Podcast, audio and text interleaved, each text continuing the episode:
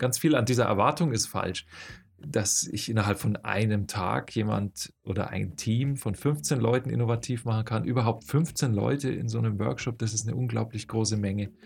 Und was heißt überhaupt innovativ werden?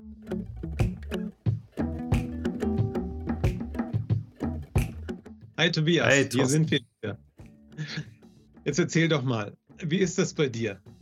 Du hast den klassischen Anruf von einem Abteilungsleiter und der sagt zu dir, hier, meine Abteilung, 15 Leute. Ich muss die irgendwie innovativ kriegen. Aber mehr als einen Tag habe ich nicht.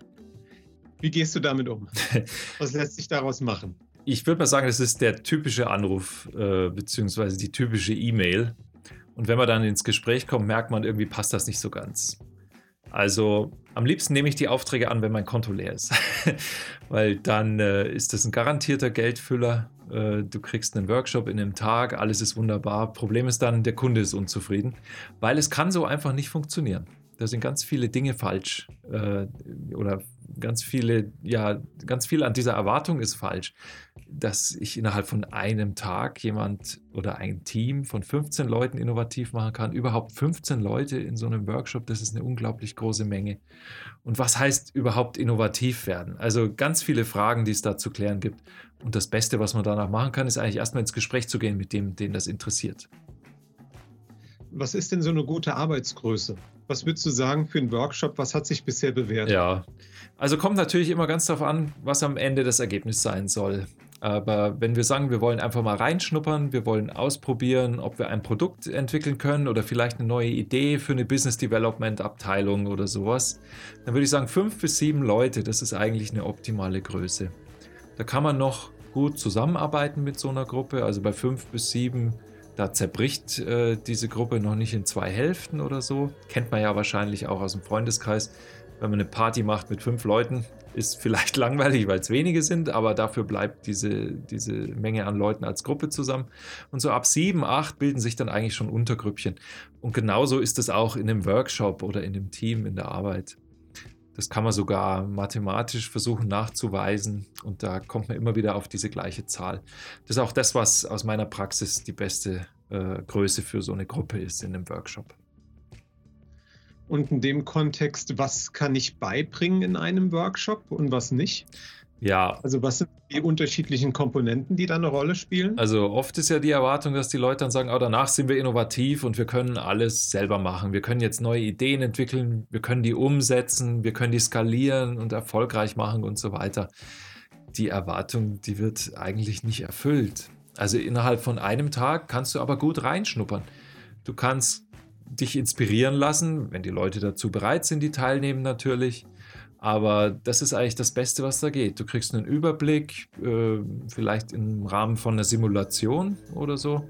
Also noch nicht an einem echten Fall oder an einer echten Fragestellung aus deinem persönlichen Business-Umfeld und kannst da so ein bisschen einfach reinschnuppern, ähm, wie funktioniert vielleicht ein Aspekt aus dem Design Thinking in der Fragestellung, die wir bearbeiten.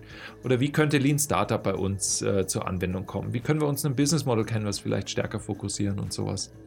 Und ähm, das heißt, du kriegst vielleicht nicht 360 Grad, aber so einen 180 Grad Blick, kannst deine Perspektive erweitern und die Gruppe oder das Team, das teilnimmt, kann sagen, ja, wir wollen eigentlich schon in so einem Schritt weitergehen und dann können sie entscheiden, wie sie die nächsten Schritte ähm, ja, gehen wollen, ob sie es alleine machen wollen, ob sie sich jemand dazu holen, ob sie eine andere Methode ausprobieren wollen. Also es gibt dann so viele Möglichkeiten. Das Ende ist eigentlich immer offen.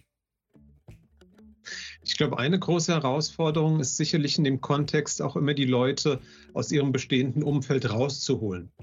Weil ich meine, die Betriebswirtschaft läuft vielfach sehr mechanistisch. Das heißt, Dinge müssen funktionieren und irgendwie ähm, muss das jetzt auch irgendwie hingekriegt werden. Aber so geht ja nicht unbedingt Innovation. Ja, die Hoffnung ist halt immer, dass man einfach die richtige Methode anwendet dass wir dann das neue Produkt finden und dann machen wir es so wie immer. Wir machen ein Kostenmodell, wir machen eine Projektumsetzung und dann geht das neue Produkt in die Linie. Innovation funktioniert halt so nicht. Also Innovation ist eigentlich eher wie ein Marathon, ja, oder du fängst halt irgendwo an mit einer gewissen Fitness Du hast ein bisschen Wissen vielleicht über einen Marathon, du hast ein paar Artikel über Marathonläufer gelesen, Interviews gehört, irgendwelche inspirierenden Videos gesehen. Und dann geht's los mit dem Training. Und das kann sich wahrscheinlich jeder auch selber vorstellen. Also man fängt eher klein an, oder? Du läufst vielleicht mal eine kurze Strecke, dann machst du ein bisschen Pause. Dann läufst du mal eine längere Strecke, machst vielleicht am nächsten Tag noch eine Strecke und wieder eine kurze Pause oder eine längere Pause und so weiter. Es ist am Ende, ja, vielleicht gibt es einen Trainingsplan, aber am Ende kommt es halt auf deine persönliche Entwicklung an. Und genauso ist es in der Innovation auch, wenn Teams sagen, sie wollen innovativer werden. Die fangen mal an mit einem ersten Schritt, vielleicht mit einem zweiten Schritt. Und in dem Team kann auch sein, äh, dass eine Person innovativ ist im Sinne von, die hat schon mal mehrere solche Innovationsworkshops oder Innovationsvorhaben mitgemacht. Andere Leute haben das vielleicht noch gar nicht. Das heißt, ihr habt in so einem Innovationsteam auch ganz verschiedene Marathonläufer ähm, mit ganz verschiedenen Fitnessleveln, verschiedenen Erwartungen und so weiter. Also es ist ein so komplexes Thema letzten Endes, du kannst das einfach nicht durchplanen.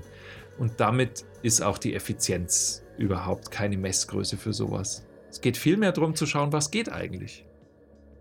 Wie, du kommst jetzt mit dem Marathon um die Ecke, dabei sind doch die letzten Jahre alle Sprints am Machen. Ja, hat sich auch gut verkauft. Also wie das denn jetzt? Ist eine, eine, Erklär mir doch mal. ist eine super Idee, Sprints zu machen.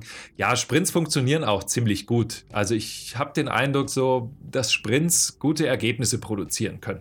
Also wenn ein Team sagt, wir brauchen eine neue Produktidee, dann machen wir einen Sprint, vier Tage, fünf Tage, drei Tage. Es wird eine gute Idee rauskommen und die wird auch danach in irgendeiner Form gut in die Umsetzung gehen können. Die Frage ist, hat es jetzt wirklich dieses Team ja, innovativ gemacht? Was heißt innovativ gemacht? Haben diese Leute, die teilgenommen haben, die Fähigkeit erlangt, beim nächsten Mal, wenn Sie sich wieder so eine Frage stellen, was ist eine neue gute Idee, was ist eine neue Innovation, die wir brauchen in unserem Unternehmen für unser Produkt, unsere Dienstleistung, haben Sie die Fähigkeit, das dann selbst durchzuführen. Und ähm, der Sprint der könnte wahrscheinlich einfach kopiert werden, aber es fehlt schlichtweg die Erfahrung damit, äh, wie, ja, wie erstmal so ein Sprint initiiert wird, wie er organisiert wird, wie am Ende der Sprint in das integriert wird, was wir im Unternehmen eigentlich sonst so durchführen. Also, wie gesagt, es funktioniert ziemlich gut. Aber mit einem Sprint kannst du halt keinen Marathon laufen am Ende. Wenn du sagst, Innovation ist für dich, für dein Unternehmen, für deine Abteilung, für dein Team ein Marathon, dann kannst du da nicht mit Sprints vorgehen. Und das ist äh, das Schwierige dabei. Und der Prozess, ist der immer gleich für dich oder wie würdest du das aus deiner Sichtweise sehen? Was sind so deine Erfahrungen? Ja. Das ist eigentlich genau das, was ich vorhin schon gesagt habe mit dem Marathon. Dein Team, äh, mit dem du an so einem Workshop teilnimmst oder deine Gruppe, die du zu einem Innovationsteam zusammenbringen möchtest, ähm, die stehen an ganz verschiedenen Positionen. Manche mit mehr Erfahrung, andere mit weniger und so weiter.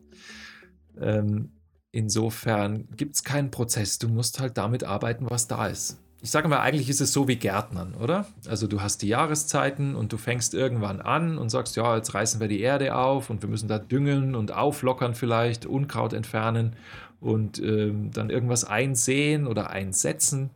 Dann müssen wir es richtig gießen und weiter pflegen, den Baum irgendwann zuschneiden und die Pflanzen, äh, weiß ich nicht, die Blüten abkappen oder abschneiden, in die Vase stellen. Also dieses Gärtnern ist auch jedes Jahr anders. Es ist jeden Monat anders und genauso ist es bei der Ideenentwicklung doch auch.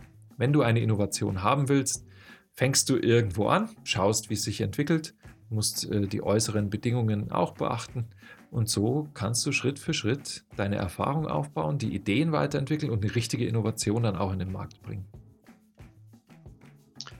Und worauf kommt es am Ende dann mehr an? Also ähm, wenn ich jetzt einen Trainer suche, jemanden suche, der mich unterstützt, also geht es da um seine Qualifikation, wie viele Methoden er kennt, um was ist es letzten Endes? Wonach würdest du jemanden aussuchen, der dich unterstützen soll ja.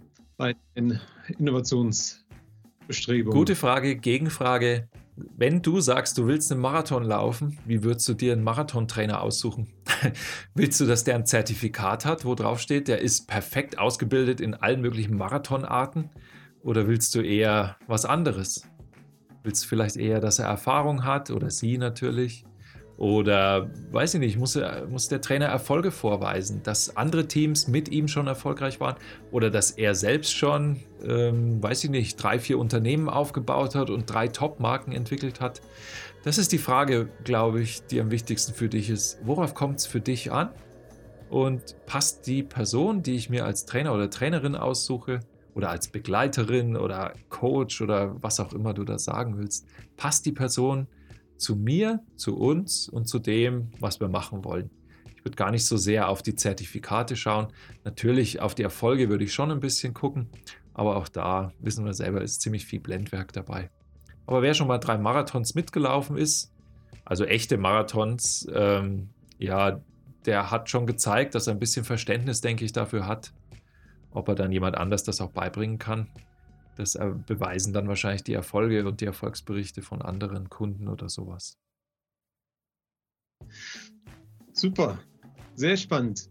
Du, ich würde sagen, lassen wir es für heute mal hierbei belassen und starten wir beim nächsten Mal durch mit der Frage, ähm, wie ist denn das Verhältnis von dieser Effizienz und Innovation? Also das ist ja irgendwie immer so die Herausforderung. Das ist ja scheinbar ein Widerspruch. Also auf der einen Seite muss ich im Unternehmen hocheffizient sein, ich soll innovativ sein. Aber das unter einen Hut zu kriegen, das ist ja irgendwie unlösbar für viele. Ja, ich glaube, da machen wir eine eigene Folge drüber. Würde ich auch sagen. Super Idee. Dann lass uns nächstes Mal darüber sprechen. Effizienz, Innovation, Effizienz, Innozienz. Wir finden noch ein Wort dafür, glaube ich. Bis dahin. Bis dann.